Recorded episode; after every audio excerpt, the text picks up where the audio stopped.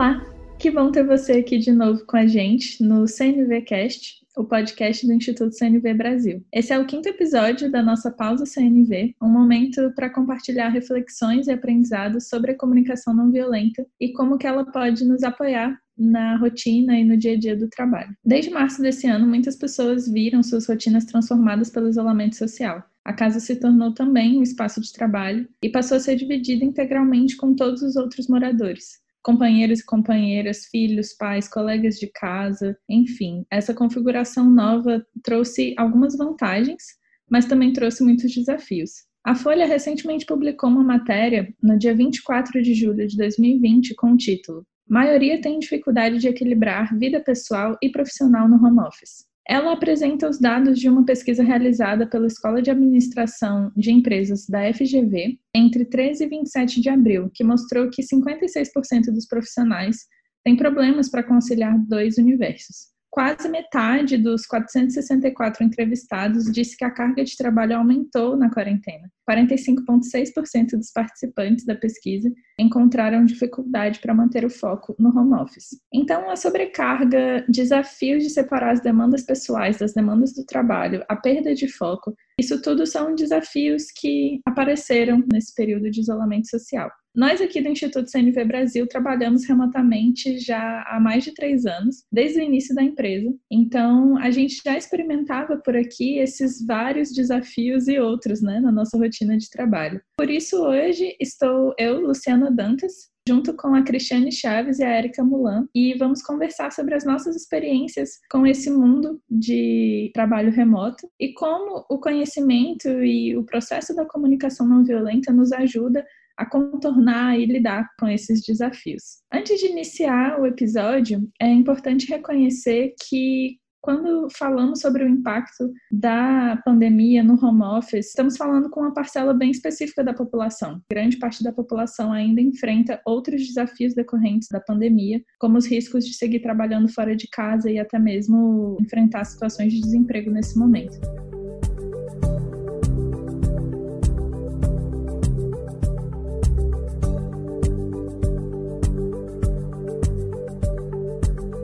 Para começar a nossa conversa de hoje, essa semana nós tivemos uma live com a Go. A gente estava falando sobre comunicação não violenta e surgiu uma pergunta de uma participante que foi: como separar esses momentos entre a casa e momentos de casa e momentos do trabalho? Por exemplo, se eu acabei de ter uma discussão com meus filhos ou com meu marido e aí eu imediatamente preciso entrar numa reunião de trabalho, como é que eu faço para conseguir deixar essa discussão que eu acabei de ter de lado e conseguir me concentrar entrar nessa, nessa reunião? Então, a partir dessa pergunta, a gente ficou super instigada aqui em trazer. E aí, Érica, como é que está sendo para você essa situação na sua casa?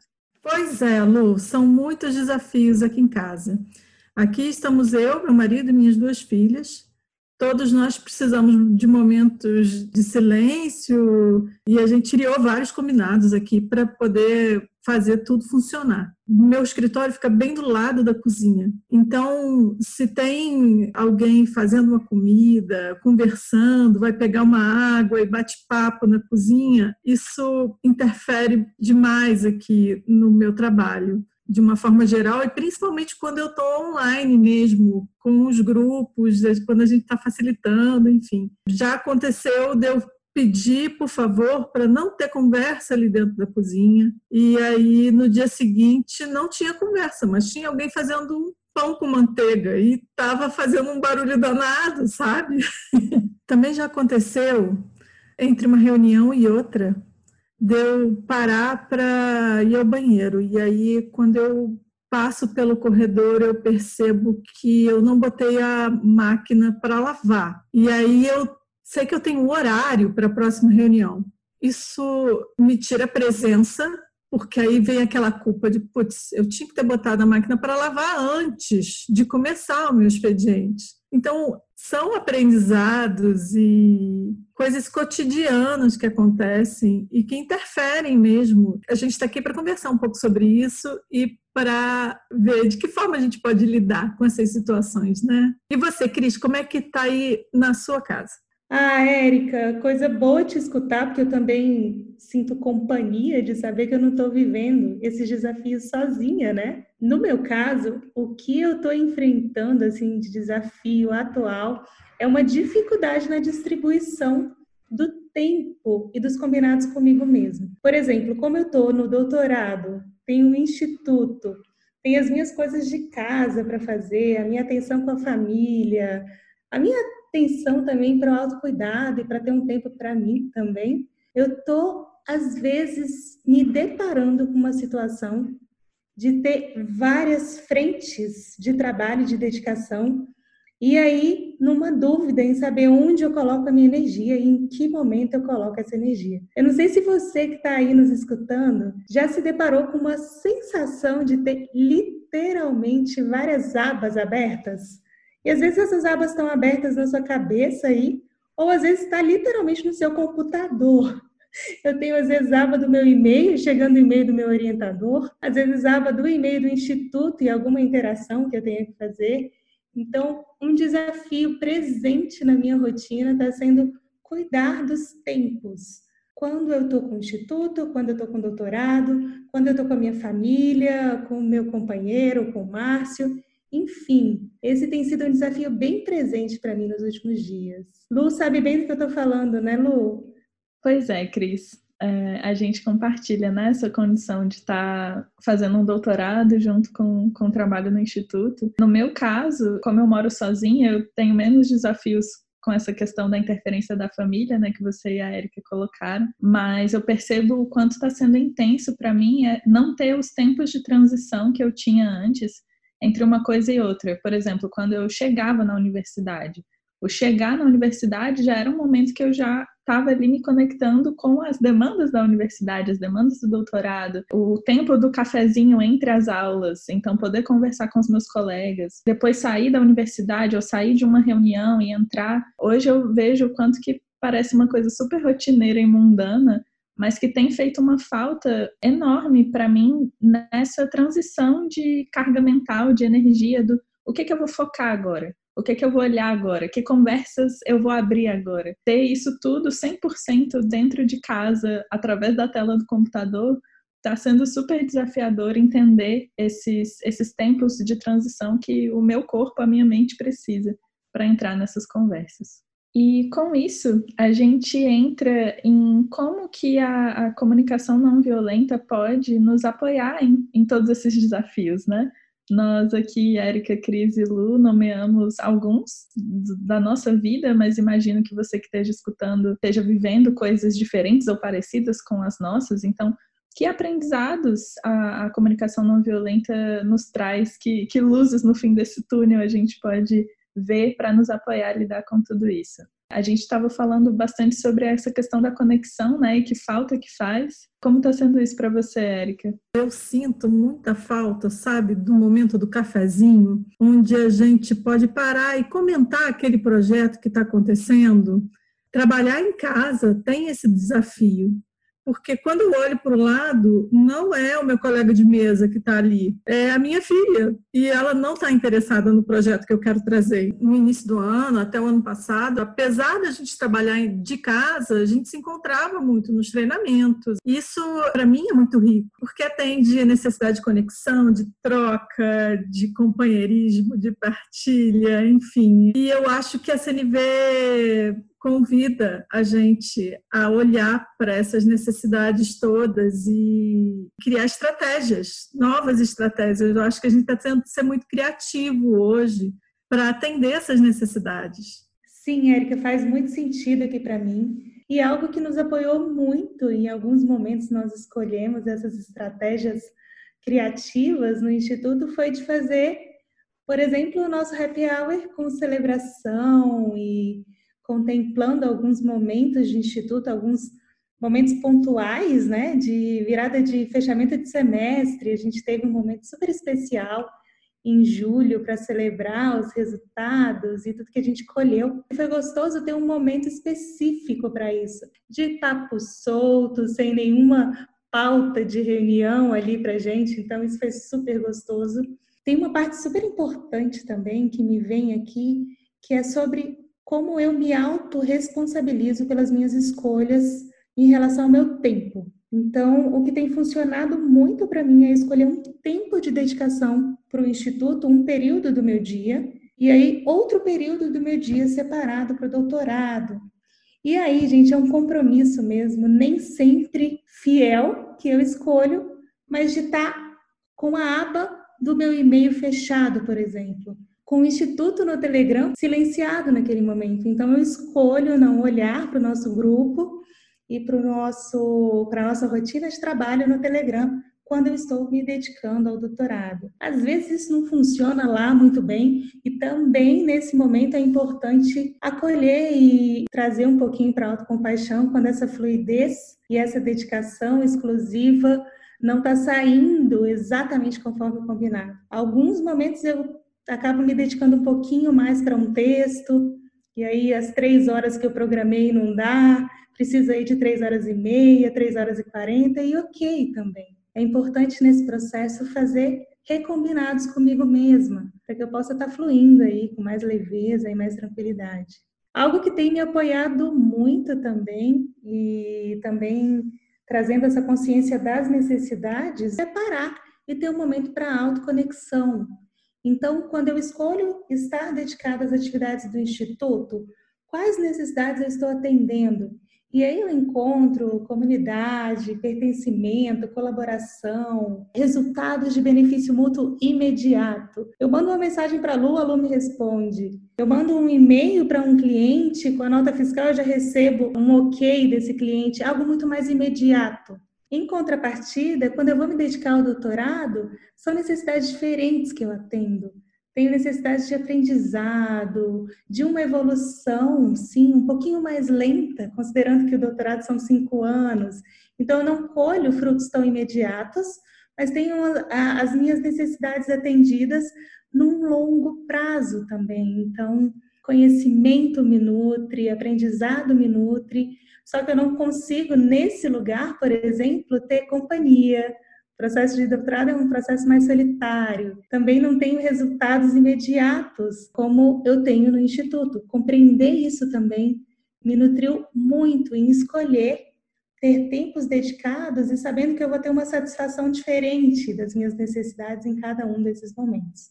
É muito sobre a gente criando essa consciência, né, Cris? Eu acho que para mim, um, um dos grandes pontos fantásticos da comunicação não violenta é como coloca uma, uma luz, um foco grande no quanto que a gente, tendo consciência e sabendo que necessidades estão envolvidas, que escolhas a gente toma, né, daqui para frente, e algo que fica, às vezes, muito de escanteio, que a gente deixa de lado porque faz tão parte da nossa vida vivida, é tão natural que parece que a, a gente esquece, são coisas simples como cuidar do nosso sono, da nossa hidratação. A gente deixa de lado o fato de que se eu não estou dormindo bem, se eu não estou comendo direito, mesmo estando em casa, não significa que eu estou conseguindo cuidar disso de uma forma que realmente está me nutrindo e me cuidando e que quando eu não tenho esses cuidados básicos do meu corpo sendo nutridos, isso me deixa muito mais propensa a ficar engatilhado, né? Essa coisa de de repente uma mensagem já chega atravessada numa velocidade da luz que não chegaria se de repente eu tivesse ali cuidando da minha hidratação. Então, às vezes, uma dica, algo muito simples e que a gente esquece é tenha uma garrafinha d'água perto de você né? Tenha, é, cuida da sua hidratação, cuida da, da sua alimentação. É um, é um pequeno passinho muito, muito mínimo, às vezes, de atenção para a gente ter no nosso dia a dia e como isso pode influenciar e bater nessas outras áreas do nosso trabalho, da nossa vida.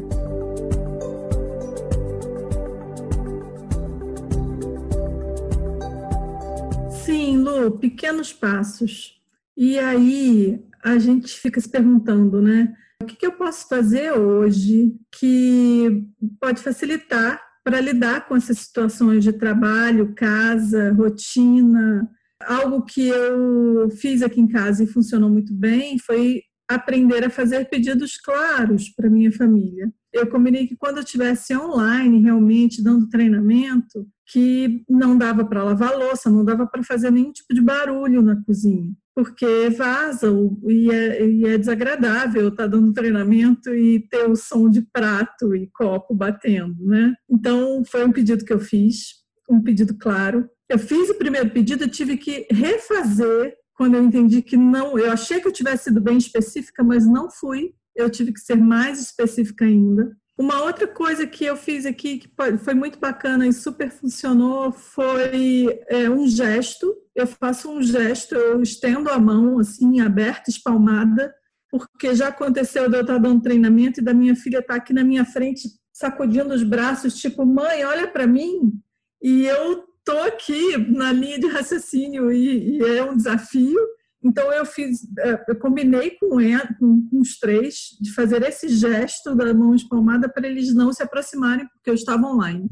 Então acho que o que é bacana é a gente entender que pequenos gestos, pequenas atitudes, pedidos a gente pode fazer para tornar essa rotina leve, fluida e de forma que funcione, sem você enlouquecer tentando dar conta de tudo tenho visto bastante conteúdo assim de, de outras pessoas também compartilhando que estratégias elas estão usando né, nas suas vidas para poder lidar com essas transições e esses tempos de casa. Alguns têm feito uma coisa de acender a luz do corredor, isso significa que eu estou em reunião e que não posso ser interrompido, né? Então, o céu é o limite, a criatividade é o nosso limite de que pequenas coisas a gente pode fazer para apoiar esses combinados, né, que você fala. Para mim, no, no assunto que eu puxei, né, nessa questão dos tempos de transição, o que, que a gente pode fazer? Uma dica, algo que tem me ajudado, é tentar fabricar, na verdade, esses tempos de transição. Já que eu não tenho a, a opção de sair de um lugar, de andar,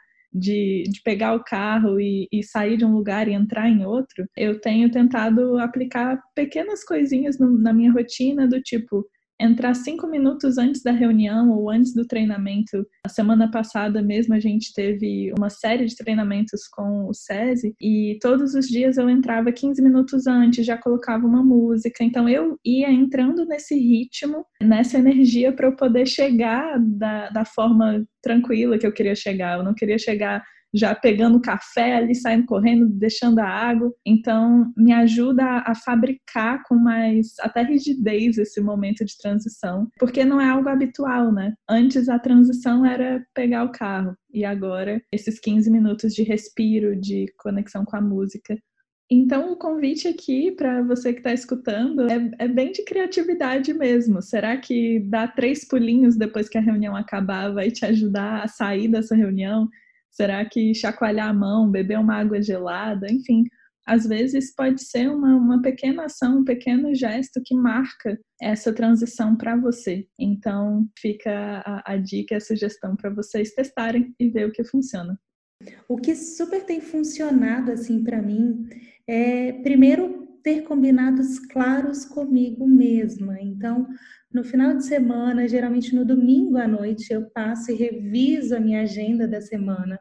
Vejo quais os momentos em que eu tenho reunião já agendada com o Instituto e escolho o contraturno para estar no doutorado. Então, por exemplo, a gente tem a nossa reunião semanal, segunda-feira pela manhã.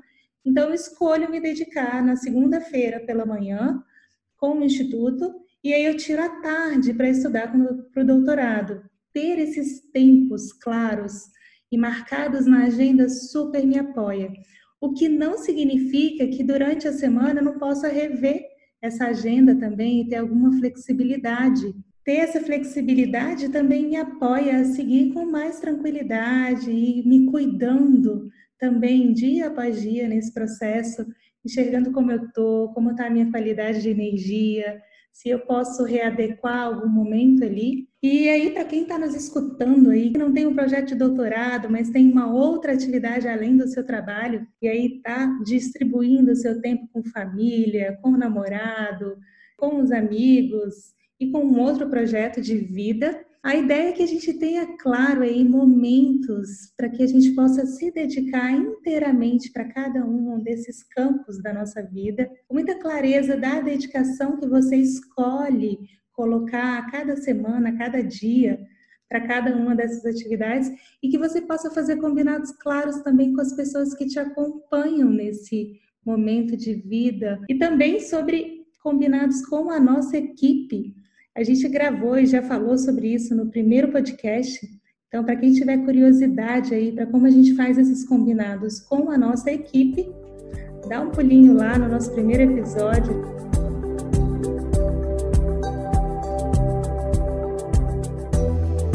Um dos grandes convites da comunicação não violenta é que a gente esteja tão conectado às nossas necessidades ao que realmente cuida do que é tão importante para a gente, que vocês levem essas, essas sugestões, essas dicas que a gente trouxe nesse último bloco como inspirações, possíveis estratégias para serem testadas com bastante leveza e com bastante gentileza e autocuidado mas que no final do dia é você que sabe o que mais te cuida. Então, que a CNV possa ser uma, uma ferramenta e um caminho para te apoiar a entrar em contato com o que é isso que é mais importante para você e que, e que elementos, que estratégias, que passos você pode dar para se cuidar com integridade e, e viver esse mundo do trabalho, da vida, de transição com, com diversão e paz é, dentro disso tudo. E a gente queria convidar vocês também a acessarem o nosso site e buscarem o nosso e-book, uh, Guia Prático para um Trabalho Remoto Não Violento. Ali vocês vão encontrar mais informações e reflexões sobre um pouco do que a gente falou hoje. O nosso site é institutocnvbrasil.com.br tem vários materiais gratuitos e a gente vai adorar ter você por lá. Se vocês quiserem continuar essa conversa no nosso e-mail, no nosso Instagram, vocês podem nos encontrar arroba Instituto CNV Brasil ou o nosso e-mail institutocnvb@gmail.com.br. A gente vai adorar seguir nos acompanhando e sendo apoio nesse momento de home office, trabalho com a casa. Espero que vocês tenham gostado do nosso papo de hoje e a gente se vê na próxima. Obrigada. Até logo, foi um prazer estar aqui contigo. Tchau, tchau.